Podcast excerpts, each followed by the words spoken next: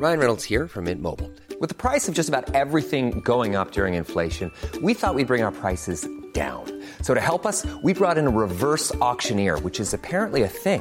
Mint Mobile unlimited premium wireless. Ready to get 30, 30, bit to get 30, bit to get 20, 20, 20, bit to get 20, 20, bit to get 15, 15, 15, 15 just 15 bucks a month. So, Give it a try at mintmobile.com slash switch. $45 upfront for three months plus taxes and fees. Promo for new customers for limited time. Unlimited more than 40 gigabytes per month. Slows. Full terms at mintmobile.com. Entre constat et état d'urgence, entre grands combats et petits gestes du quotidien, notre chère planète, c'est le podcast Environnement du Dauphiné Libéré. Le changement climatique réduit-il le risque d'avalanche? Oui, à moins de 2000 mètres, mais pas au-delà. Surtout dans les Alpes où les précipitations sont plus intenses et les phénomènes imprévisibles. Nicolas Eckert et Fleury Jacona sont chercheurs à l'Institut national de recherche pour l'agriculture, l'alimentation et l'environnement dans une étude qu'ils ont réalisée à l'échelle des Vosges avec le CNRS et Météo France, ils démontrent que les avalanches se produisent à présent essentiellement aux altitudes les plus élevées. Plus petites, leur nombre a été divisé par 7 par rapport à la fin du petit âge glaciaire. Un reportage d'Antoine Chandelier. En, fait, euh, alors ce qui se passe, c'est qu'à l'heure actuelle, ce qu'on observe, c'est à haute altitude et une augmentation de l'activité avalancheuse parce que euh, avec le réchauffement climatique, il y a une augmentation euh, des fortes précipitations et que euh, à ces altitudes-là, la température est encore suffisamment froide pour que les précipitations tombent sous forme de neige. Et notre étude, elle montre que c'est un effet qui est temporaire. C'est-à-dire qu'à terme, avec le réchauffement, on a des précipitations qui tomberont de plus en plus sous forme de pluie ça réduira donc l'activité des avalanches à des altitudes euh, de plus en plus élevées. Et euh, on postule aussi que du coup, ben, la durée de la saison durant laquelle les avalanches vont se produire va se réduire, comme ça a été le cas pour le massif vosgien, et qu'en moyenne, la taille des avalanches euh, va se réduire aussi. D'accord, donc ce qui s'est passé dans les Vosges sur ces 150 euh, dernières années va se produire sur le siècle, même dans les Alpes.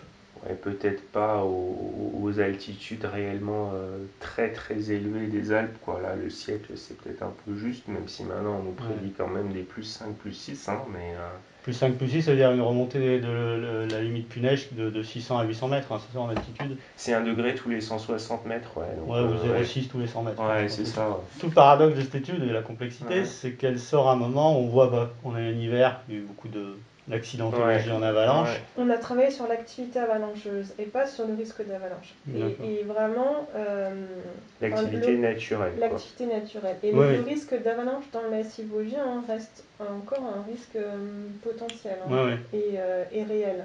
Et en fait, il y a quand même une déconnexion entre, ça Nicolas, tu peux en parler Mm. plus, entre euh, l'accidentologie et, euh, on va dire, euh, Oui, il y a le facteur humain qui rentre en jeu. conditions favorables Ouais. aux avalanches. Quoi. Finalement, euh, il y a des, pas énormément d'études sur le sujet, mais il y a quelques études qui montrent quand même déjà assez clairement que c'est très décorrélé en fait, les conditions favorables aux avalanches naturellement et l'accidentologie.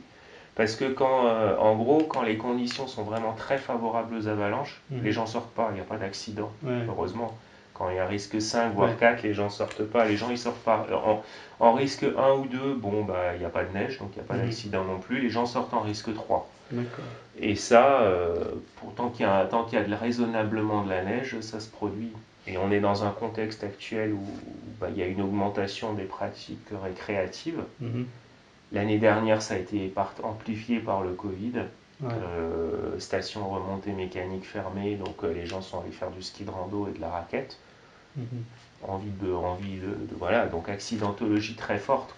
quoi. Pour l'instant, nos Mais- résultats, ils vont s'appliquer, si vous voulez, pour donner, ils vont bien, entre guillemets, avoir un- une partie de réalité essentiellement dans les massifs de Préalpes et puis un petit peu plus haut, quoi, là où effectivement, là, on est dans, les, dans des terrains où, Ouais. Ou le Mais même à terme, euh, euh, il touchera les hautes. ouais. Ouais, mais tant qu'on aura des zones de départ au-delà de 3000, euh, là c'est quand même bien Ouais. préservé. Quoi. Mhm. C'est, euh, là pour l'instant, euh, en particulier des Ouais. épisodes de, de précipitations extrêmes. On a, Voilà. des, on a des résultats sur l'intensité des extrêmes neigeux. euh, pour l'instant, sur des altitudes au-delà de 2000-2500 mètres, elle est en train de, elle a tendance à augmenter. C'est une période qui va durer combien de temps, à peu près?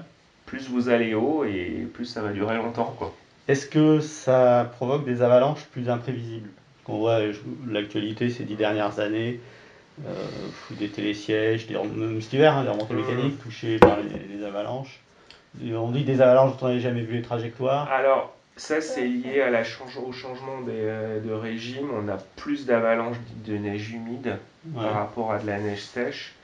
Et celles-là sont effectivement plus difficiles à prédire, à la fois en termes de moment où elles se produisent et euh, de trajectoire par la suite. Quoi. Ça, c'est vrai. Mon sentiment, peut-être notre sentiment, même s'il devrait sans doute être vérifié encore par des études plus approfondies, et il faudra qu'on le fasse, je pense que dans certains secteurs de basse altitude,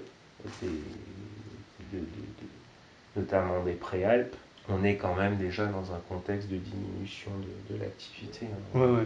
À la fois avec le climat, mais aussi avec la, fermeture paysagère liée, au, à la végétation.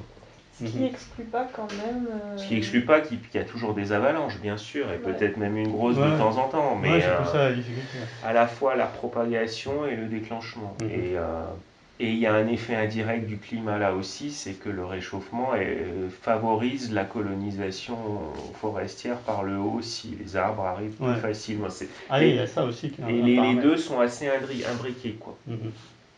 Et si vous regardez les les talus de Chartreuse, là, au-dessus du plateau des Petites Roches, les zones de départ ou, d'avalanche ouvertes, il n'y en a plus beaucoup, quoi. Mhm. Il n'y en a plus beaucoup. Ça ne veut pas dire qu'il peut pas qu'il n'y a plus d'avalanche là-bas, mais euh, mais par rapport à un état où c'était complètement déboisé et où, et où à ces altitudes, à ces altitudes-là, on a déjà une diminution documentée de l'enneigement qui est nette, hein, 1500, 1600 mètres d'altitude.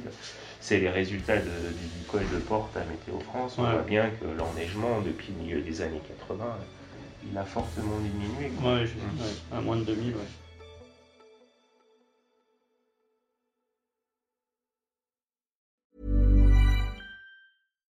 Support comes from ServiceNow, the AI platform for business transformation.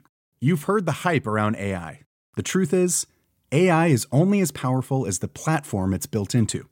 ServiceNow is the platform that puts AI to work for people across your business, removing friction and frustration for your employees, supercharging productivity for your developers, providing intelligent tools for your service agents to make customers happier all built into a single platform you can use right now. That's why the world works with ServiceNow. Visit servicenow.com/ai for people to learn more.